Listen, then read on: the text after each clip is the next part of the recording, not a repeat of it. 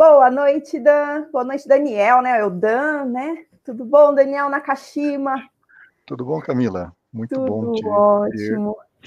Também, nessa pandemia, a gente está algum tempo sem se ver pessoalmente, né? Desde começou a pandemia, está bem difícil. É, nossa, misericórdia.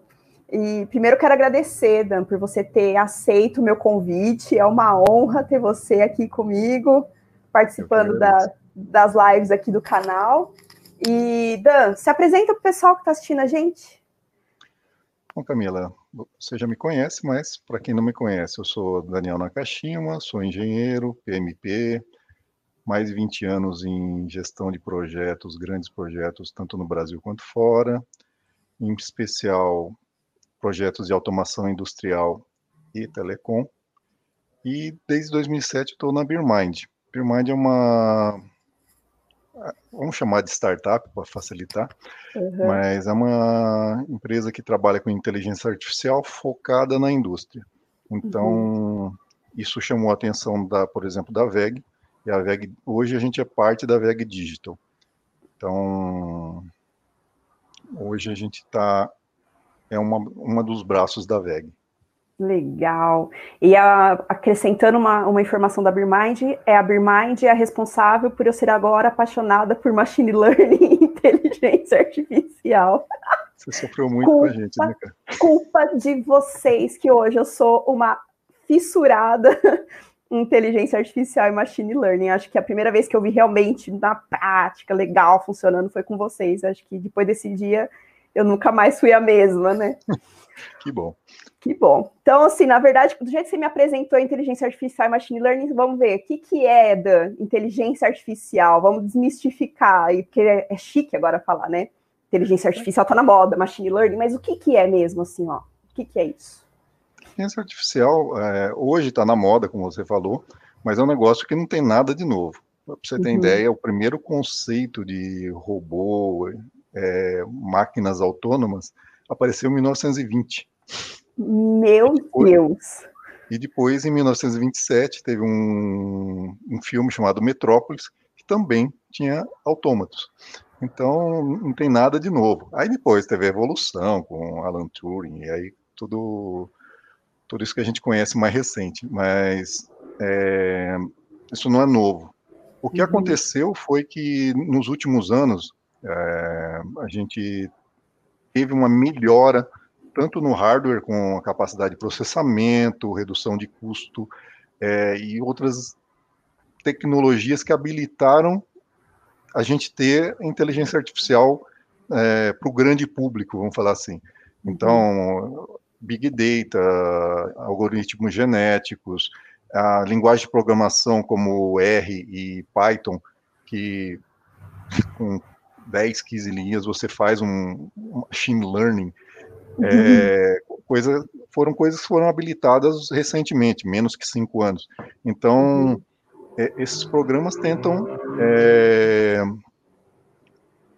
simular o, cé o, cérebro humano, uhum. ao tentar abstrair, deduzir, aprender. Então, isso que é o machine learning hoje.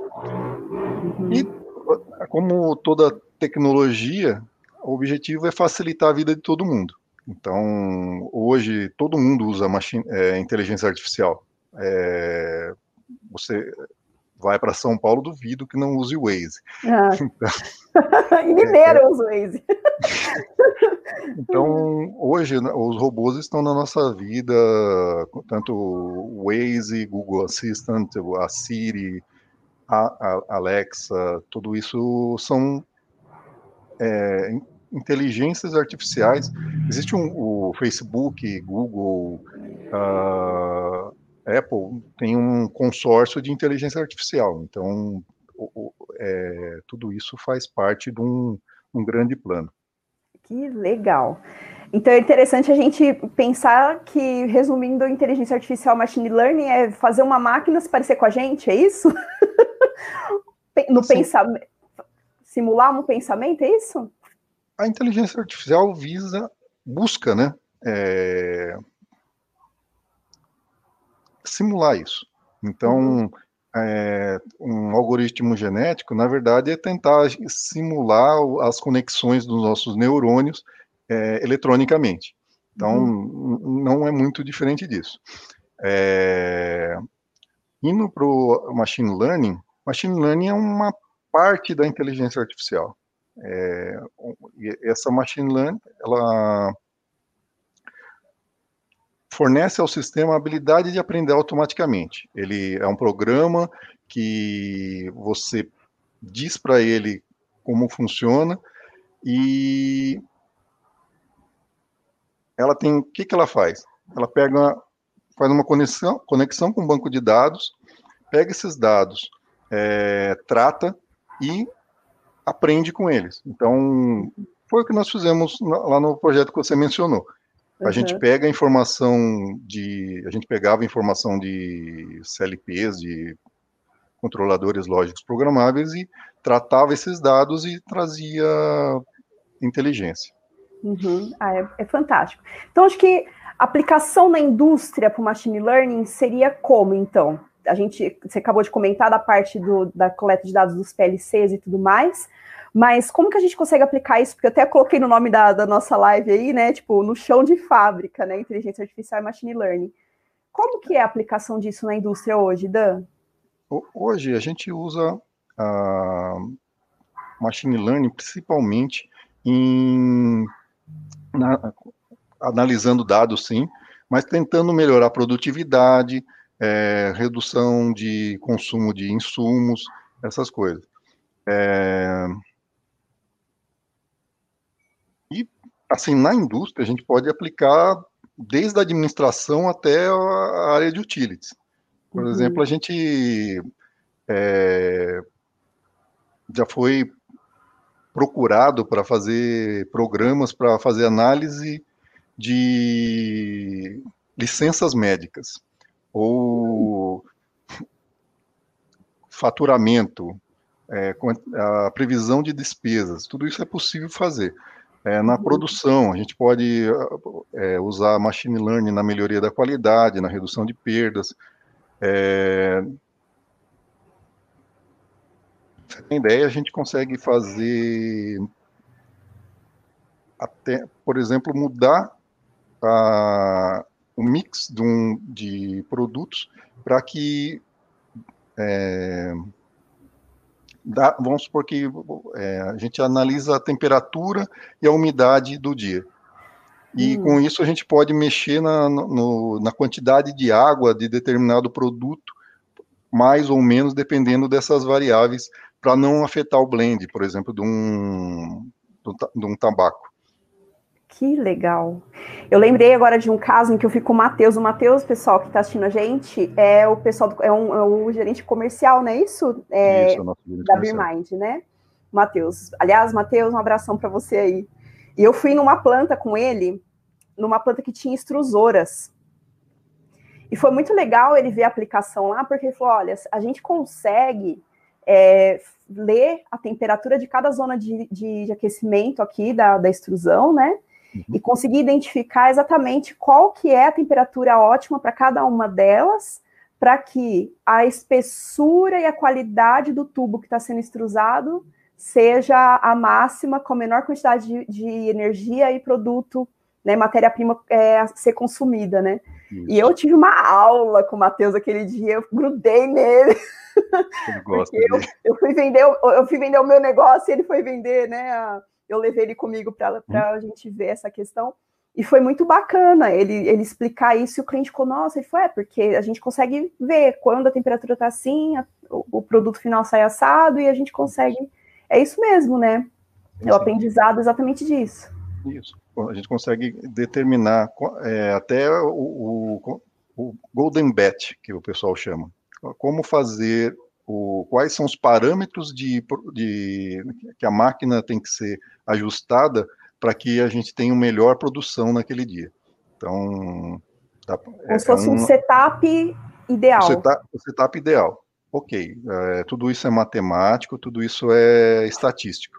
Então, nem sempre é, a gente vai chegar muito próximo da, do Golden Bet, mas o, é, ainda é um, uma entidade que ainda não atingida. Uhum. Ai, Mas é, é como tudo numa matemática, existe o, a porcentagem de erro, né? Ah, em tudo, né? Mais uma Sim. probabilidade alta de acerto.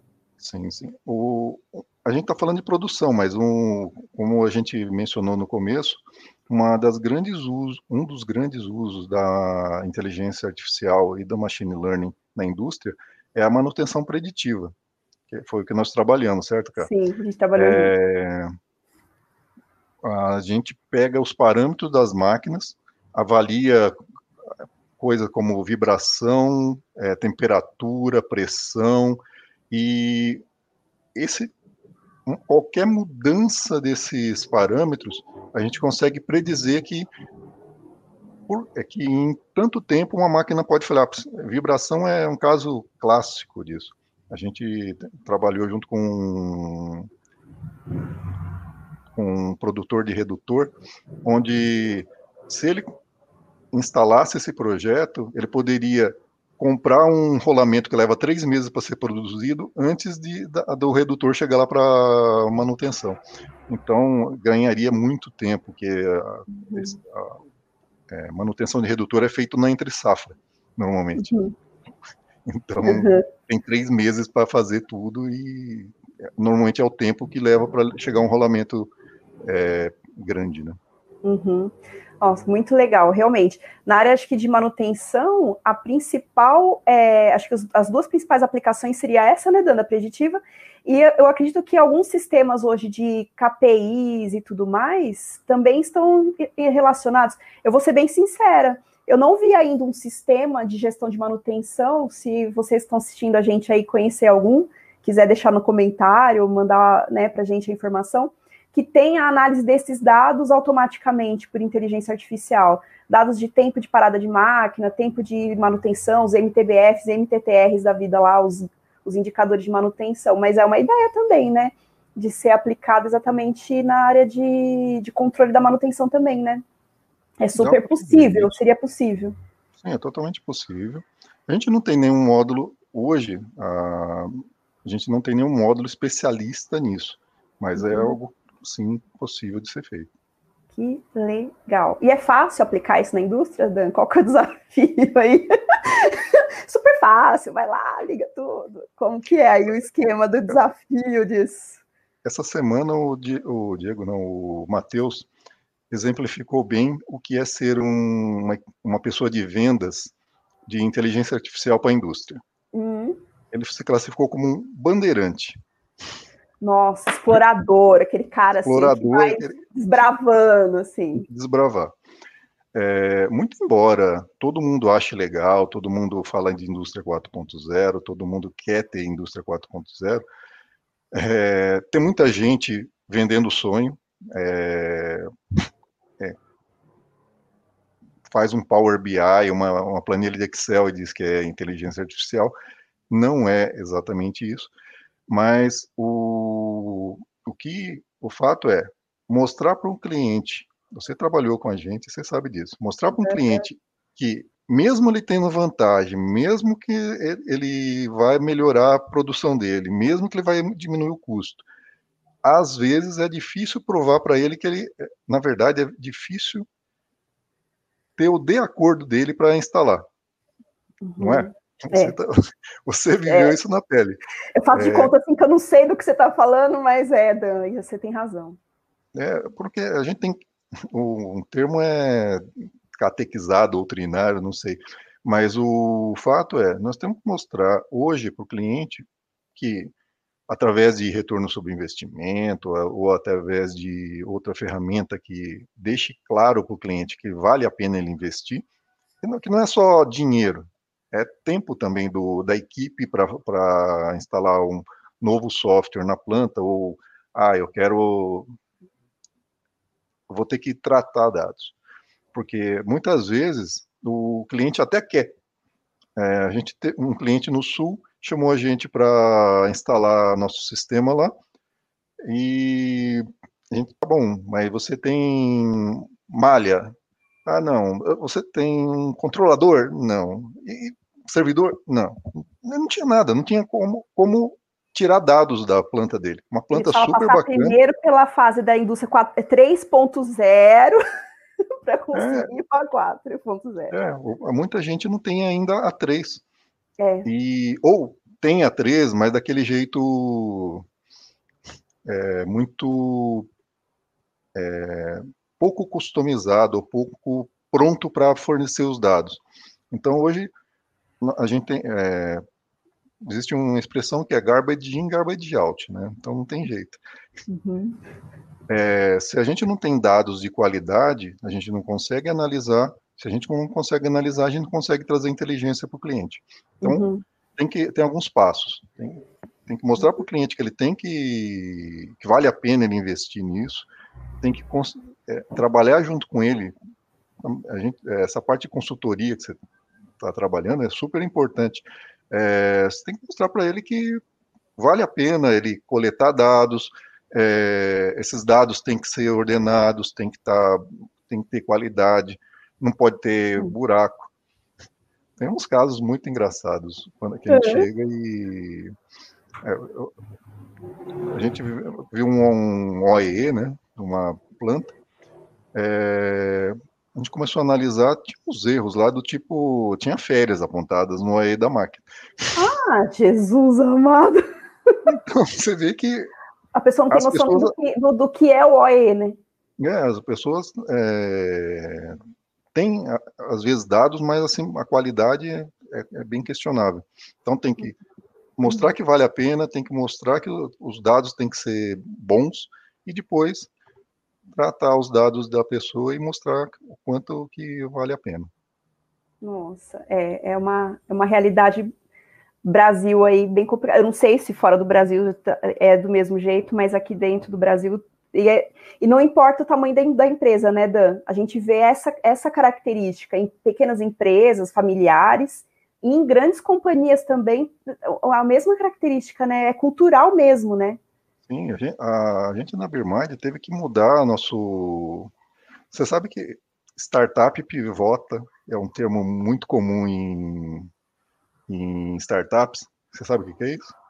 Não. Aliás, né? Depois até ia perguntar para você o que, que é uma startup. Explica para a gente, né? Porque, mas o que, que é uma startup que pivota? Como é isso? Uma startup é uma empresa pequena que teve uma ideia que os sócios acharam genial e eles vão para o mercado tentar vender essa ideia. Uhum. Então, é uma empresa que tem os, os custos ainda baixos, é, normalmente, mas o risco é muito alto. Então, tem gente que aposta nessas empresas, tem alguns investidores, e é, esse é um ambiente de startup. Só que o grande foco da startup é estar tá sempre no, no lugar certo. Então, pivotar significa o quê? Ah, eu, tava, eu estava indo, eu desenvolvi um software, por exemplo, e estava cobrando por licença, por exemplo. Foi assim que a gente começou. Só que a gente percebeu que a indústria não comprava licença. A gente mudou para módulos que o cara carregava uma planilha de Excel, então, e tinha a mesma informação. Então, a gente pivotar é mudar a, o modelo de negócio uhum. e tentar desbravar esse, essa, essa mata, que é, ah, o cara falava para mim que o problema era custo. Ok, não é mais custo. Você põe uma planilha de Excel e começa a ter inteligência. Ah, eu, eu quero integrar com o meu. Eu já tenho um MES, eu quero um módulo que integre lá. Ok, a gente entrega uma API para você. Não, você não vai o legal, acho que então, da startup é que, como é uma empresa menor, é fácil de você é, manobrar. Sim. É fácil de você criar a solução que o cliente precisa, é isso, não é? Sim, é fácil manobrar, mas tem, tem é como o problema da startup é o risco, né? Sim. Uma manobra dessa pode quebrar a startup também. Então, é. É, é assim, tudo isso é muito bem planejado, muito bem calculado, é, startups sérias, né? Mas é, não, é, não é uma atividade simples, não. É que uhum. eu tive muita sorte de Diego, Rafael, Roberto, são pessoas que você conhece bem, é, são uhum. pessoas muito inteligentes e muito especialistas no que eles fazem. Então, uhum. foi, foi bacana esse, esse momento. Muito legal. Então, a BeerMind, ela é uma startup ainda? E quais são os produtos que ela vende? É, porque a gente comentou de planilha, disso, daquilo, mas no, o que, que os produtos da BeerMind conseguem trazer de benefício para os clientes? Como que, que é? A BeerMind, é assim, a gente já não se considera mais uma startup. Por uhum. quê? É, tem dois motivos. Primeiro que é, o pessoal fala que startup é até emitir a primeira nota fiscal. Então, como a gente já emitiu a primeira... Então já... já, já mudou. Mas o fato também Aliás, que... parabéns pela sede nova. Eu preciso é, ir lá conhecer. Lá conhecer, ficou bem bacana, bem melhor do que onde você conheceu. Uhum. É, a gente mudou lá para a Praça Maior, lá na, em Sorocaba. Legal. É, a BeerMind, ela. E também tem o fato de que agora a gente não é mais uma empresa sozinha, né? Uhum. É, hoje nós somos parte da VEG Digital. Então, por isso que a gente não pode mais ser classificado como uma startup. Uhum. Entendi. Mas falando de produtos, nós temos seis módulos que, de inteligência. começa com análise de malhas de controle. Então, uhum. a gente uhum. vê onde estão as perdas, mostra financeiramente para o cliente onde que estão as perdas. Isso foi, nós, foi onde mais chamou atenção com, com esse, a gente chama de BeWise. É, uhum. Foi o software que chamou atenção do mercado, a gente ganhou vários prêmios, a gente foi dois anos seguidos uma das 100 melhores startups a ser observada, uma das cinco principais startups da indústria, dois anos seguidos. Então, tudo isso por causa do BeWise, que faz essa. Parece simples, mas é, faz uma análise de malha e mostra onde estão as perdas. A gente faz uma análise. Ah, qual que é o ponto ótimo? E qual, quanto está desviando disso? E mostra para o cliente quanto que ele está perdendo de dinheiro. Quando você fala em análise de malha, é malha mesmo, física, malha, malha fechada controle. de um sistema. É. Então, tudo que tiver um set point, tiver um controlador fechando a malha ali, controlando o set point, vocês conseguem fazer essa análise. Isso. Tá. É, com esse módulo veio um módulo de auto-tuning, que é hum. fazer o ajuste automático da malha. Então tem o, o módulo PID lá, com, com set points definidos, e nós, nós analisamos o, o melhor set point para aquela malha e falamos para o operador, ó, a velocidade da esteira está em 200 RPM, muda para 220, se, se, for possível, né? Tudo isso é matemático. Uhum. Então, o, esse tipo de análise ajuda o operador a mudar o set point e tentar chegar naquele golden bet que eu mencionei antes. Uhum. Hoje a gente tem um o caso mais antigo nosso está na numa indústria automotiva que ele usa esse módulo para fazer é, análise da malha de controle da estação de efluentes. Então, uhum. você tem ideia, esse cliente postou na internet que ele teve um dia aí de 30% de, no consumo de insumos para tratamento de efluentes. Então, assim, é, é, uma, é um ganho é assim, bem coisa. interessante. É bem Se bobear, o payback é bem curtinho, então. Então, é, a gente mostra que o payback é curto, a gente mostra que, que, é, que é fácil, mas ainda tem aquela. A, a, indústria ainda é muito tradicional, muito é, tem dificuldade com, com risco, né? Então, entrar é difícil. Eu acho que é cultural do ser humano, Dan. Estou lendo um livro e ele fala muito disso. É, ele fala assim que o ser humano ele foi pré-programado há milhares de anos a preferir ficar onde está confortável, mas está seguro, do que correr o risco de melhorar e vai que não melhora, né? Ou impressionante, por mais evidente que esteja melhor ali na frente dele, infelizmente é um software instalado na nossa máquina aqui que nos faz ficar presos no, no conforto do que a gente vive hoje, né? É, é horrível isso, né? É, tipo, fica aqui. Pode ser que lá fora, meio metro na frente, seja melhor, mas vamos ficar aqui, que é melhor, é mais seguro. É assim. Infelizmente, né? Infelizmente. E os outros módulos que vocês têm? Então, tem a questão do, da, do controle e o auto-tuning. Isso. O, a gente tem um módulo de OEE que a gente está. Tem porque precisa ter, mas é, é, algo que a gente não. Vamos falar assim, está descontinuando. Uhum. É, tem um módulo de. Do, aí tem um outro software que chama Bizek. Esse software ah, a gente desenvol... é lindo ele. A gente desenvolveu junto com a SAP. Uhum. É, o que, que ele faz? Ele pega dados da onde for, pode ser do seu ERP, do MES, da onde, da onde, da onde vir, e a gente faz uma análise estatística, matemática, do, desses dados e, e faz predição. Ah, eu tenho 20 variáveis. Eu quero saber quais dessas variáveis afeta uma delas. Então a gente pega, trata todas as 20 como entradas e pega uma saída e fala assim: as dessas 20 variáveis que você tem, as mais relevantes para aquela saída são a A, B, C e D. Então, é, é um módulo que, por exemplo, foi usado numa papeleira para a gente, eles mandaram 100 variáveis, seis meses desse, desses dados, e a gente mostrou para eles qual dos 42 módulos que tem a máquina, qual deles afeta. É coisa pequena. É, qual dos módulos é, afetava a poluição? Que eles estavam com problema com a CETESB. Então, nós fizemos análise dos dados, mostramos quais eram os módulos e usaram, está lá funcionando. Foi bem bacana. Uhum, então, é, essa é o módulo de predição. Aí a gente pode fazer uma análise do ponto ótimo também. Ah, eu tenho esses mesmos dados.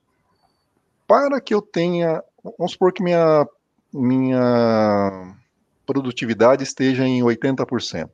Eu quero ganhar 5% nisso. Então, nós pegamos esses mesmos dados e falamos: ó, se você usar tais set points, você pode chegar nessa em 85%. De novo, uhum. tudo isso é matemático. Então, pode ser que o software fale: ah, para que você ganhe esses 5%, você precisa aumentar 10 graus Celsius na, na linha de pressão, na linha de vapor de gás, vapor de água. É... Isso é possível? Nem sempre. Não, fisicamente às vezes não é, né? Não é, já já está a 100 graus, não dá para aquecer mais. Então, uhum. é, às vezes não vai dar certo. Então o que, que a gente faz? Com esses mesmos dados, a gente pega. Se eu mexer, a gente faz um módulo de simulação. Uhum. O que, que é isso? Nós trocamos esses parâmetros e qual que é a saída? Ah, se eu mudar, mantiver a temperatura do, do vapor em 100 graus, mas eu mexer aqui, ali, ah, você não vai chegar em 85%, você vai chegar em 83%. Você não vai, você vai ganhar 3% ainda.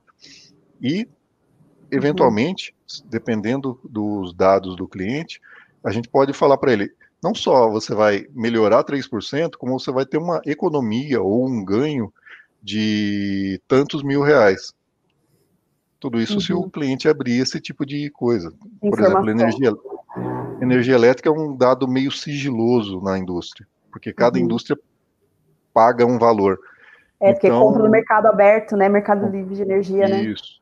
Então, muita, muitos dos clientes não abrem isso para a gente. Então a gente fala, tá bom, põe um real, você sabe qual que é o valor, você multiplica. Uso o princípio do vetor unitário que eu ensino para é. meus meninos, meus alunos, ó, tá vendo? Faz de um e depois só multiplica pelo, pelo valor. Então, e esse, esses módulos, a gente, como eu te falei, a gente procurou, com o tempo, a gente foi pivotando para o que é hoje. Hoje, é, os módulos estão todos é, transformados em API, né? Que são módulos especialistas que é, você pode. Ah, você ah, resolvi fazer uma plataforma de manutenção. Você pode contratar os modos de API da, da BeerMind e usar no seu, na sua plataforma, é por uso. Uhum. E é, como esses modos já foram usados, para você ter ideia, em tudo quase. Na BRF, num desassoador de frango. É, me contou esse aí, aí é duro, né? Esse aí é. Um... geralmente é bem pesado, né? É, 250 mil frangos dia, então você imagina qual... como é legal o ambiente. Uhum. É, teve esse caso da, da papeleira que a gente é, fez, analisou a parte de particulado, é, tem aquela plataforma que você conhece bem, que você ajudou a desenvolver toda a parte de comunicação do, da plataforma com, com a planta dos clientes, então é uma, é, faz manutenção preditiva. Uhum. É...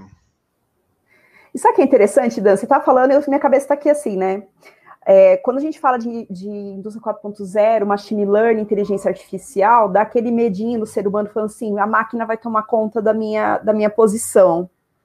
Só que olha que interessante, o tempo todo você está comentando assim, olha, gente, é um cálculo estatístico. Quem vai decidir se aquilo que a máquina propôs vai ser colocado em prática ou não é alguém que conheça realmente, é um ser humano que conhece o processo, que conhece fisicamente o que está fazendo, e ele vai decidir. A máquina está auxiliando o ser humano, né?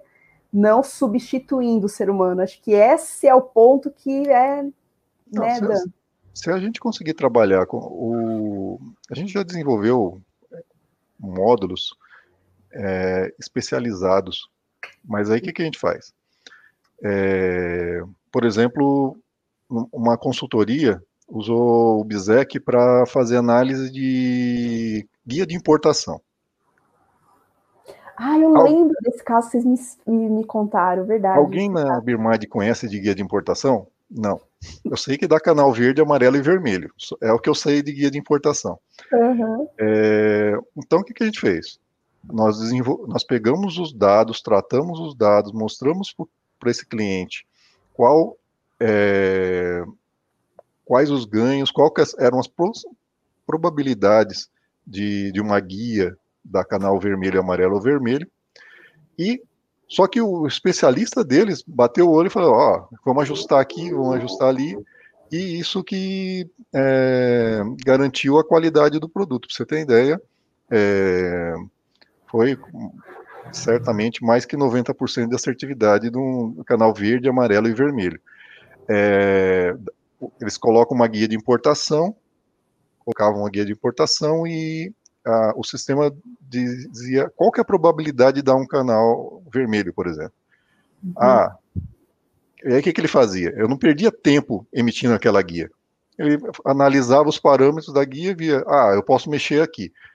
Submetia de novo ao sistema, ah, agora está amarelo ou está verde. Então ele mudava o parâmetro antes de chegar na receita. Nossa, muito legal. é muito legal. E é, isso que é legal, né? Porque se você pega os meninos que estão programando, eles não sabem. É, é, é, é, um código que se aplica em qualquer área.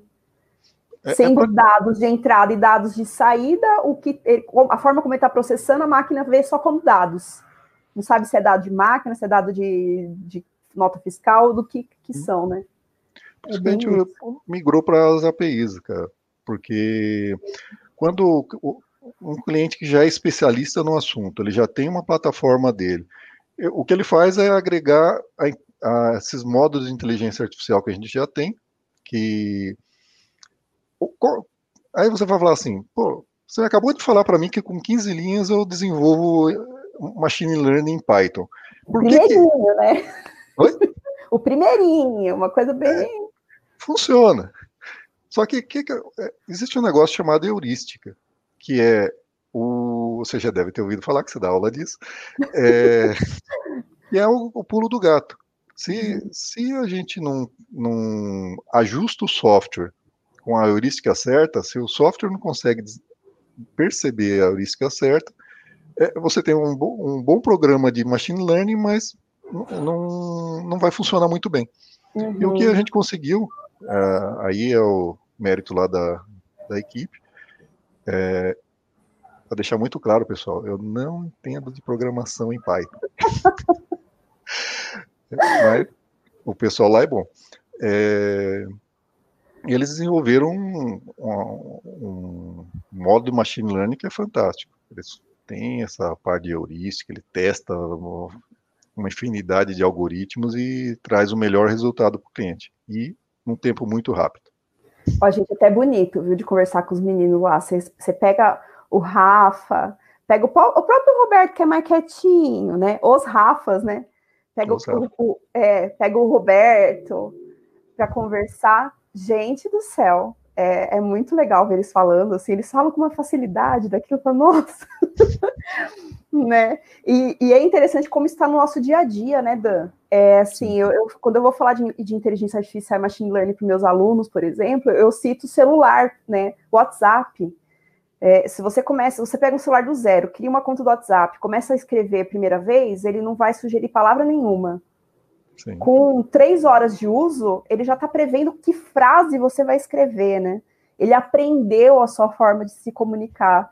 E, e, e, quer dizer, a gente está o tempo todo envolto nisso, só que a gente acaba se acostumando com a tecnologia e nem percebe.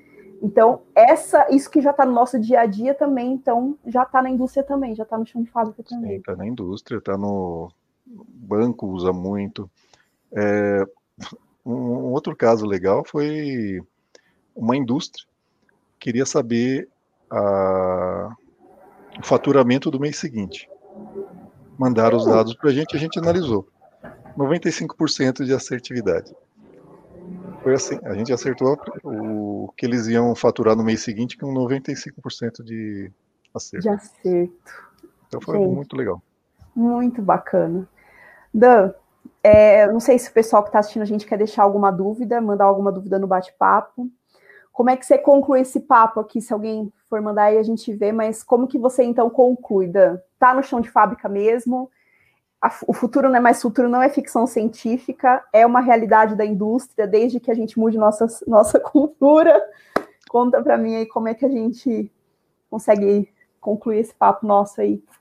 Bom, inteligência artificial pode ter certeza. Está é, tá no dia a dia das pessoas e está na indústria também.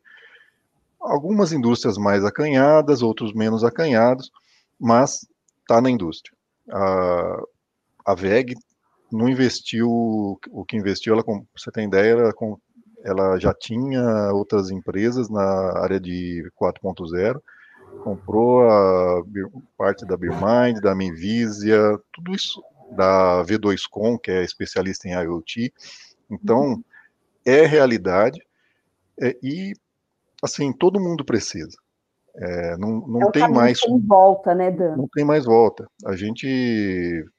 Antes de da VEG, a gente já tinha feito um projeto com a V2Com num, num cliente, onde a gente faz a, a predição de falha de um, é, numa linha de gás. Uhum. Então, é assim, é, é fato, não tem mais como voltar. É, uhum. E o que vai acontecer é que as pessoas vão. Vai acontecer que nem WhatsApp. Ninguém mais consegue viver sem.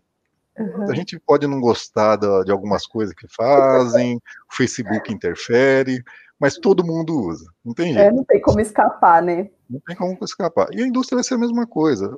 Hum. Quem vai ser aquele deixa, é que nem antigamente quem falava inglês era diferencial. Hoje é mínimo básico.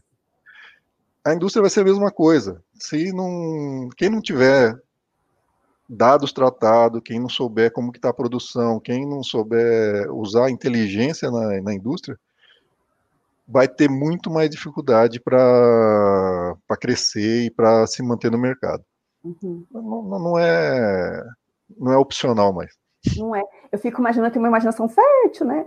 E eu fico imaginando assim, ó, na época que teve a, a revolução da máquina pro, pro va do vapor para a elétrica. Sim. Eu imagino, eu fico imaginando como era na época o esquema do choque cultural que foi, porque a eletricidade era um risco invisível, o vapor estava ali, né? Era, já era, eles já estavam acostumados com aquela tecnologia. De repente vem um negócio invisível que faz mover sem ter o vapor, de uma forma mais limpa, mais simples, mais perigosa, mais rápida, mais rápida né? E eu acredito que o choque que foi, e eu imagino que as empresas da época, não sei, eu tô chutando, tá? Eu vou pesquisar até isso aí. As empresas da época que não se adaptaram a isso devem ter tido dificuldades, eu acho que algumas até fecharam portas.